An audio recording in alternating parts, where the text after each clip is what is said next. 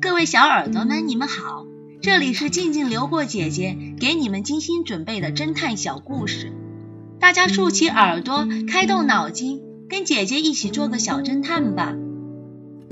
小侦探系列二十九，血手印。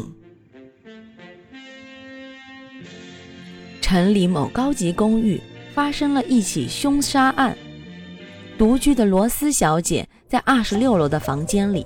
被人用刀刺死了，鲜血流了一地，在一面墙上清晰地印着一个沾满鲜血的手印。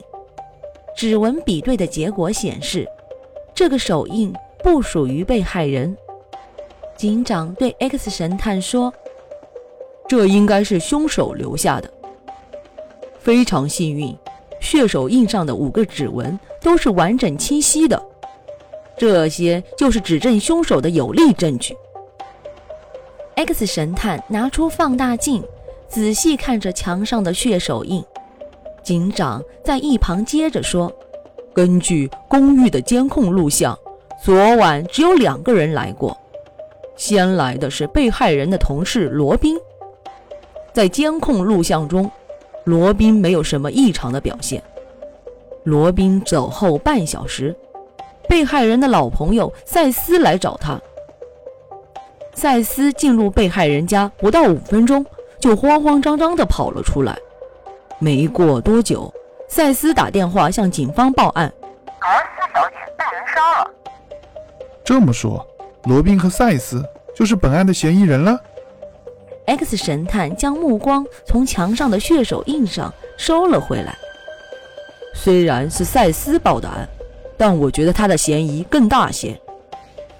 警长摸了摸下巴，如果他不是凶手，那他为什么过了五分钟才报案？就在这时，一位警员送来了最新的指纹对比结果。从赛斯手上提取的指纹和血手印上的指纹一模一样。哈哈，我说对了吧？凶手果然就是赛斯。警长底气十足地说：“看来我们可以顺利的破案了。”“是啊，让你的人把罗宾抓过来吧。”X 神探笑眯眯地说：“这样就能顺利破案了。”“罗宾，为什么要抓他？”警长不解地问。“现场留下的指纹明明是赛斯的呀。”X 神探抓起警长的大手。重重地按在墙壁上。看看你的手，现在你知道为什么赛斯不是凶手了吧？小侦探们，X 神探是根据什么判断赛斯不是凶手的呢？小侦探们，你们推理出真相了吗？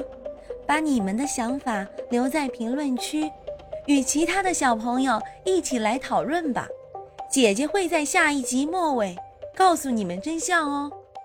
记得关注姐姐，这样就不会迷路了。脚印的秘密，这个故事的真相是：芭蕾舞鞋是一种特制的鞋子。芭蕾舞演员如果穿着这种鞋踮起脚行走，就只会留下很小的脚印。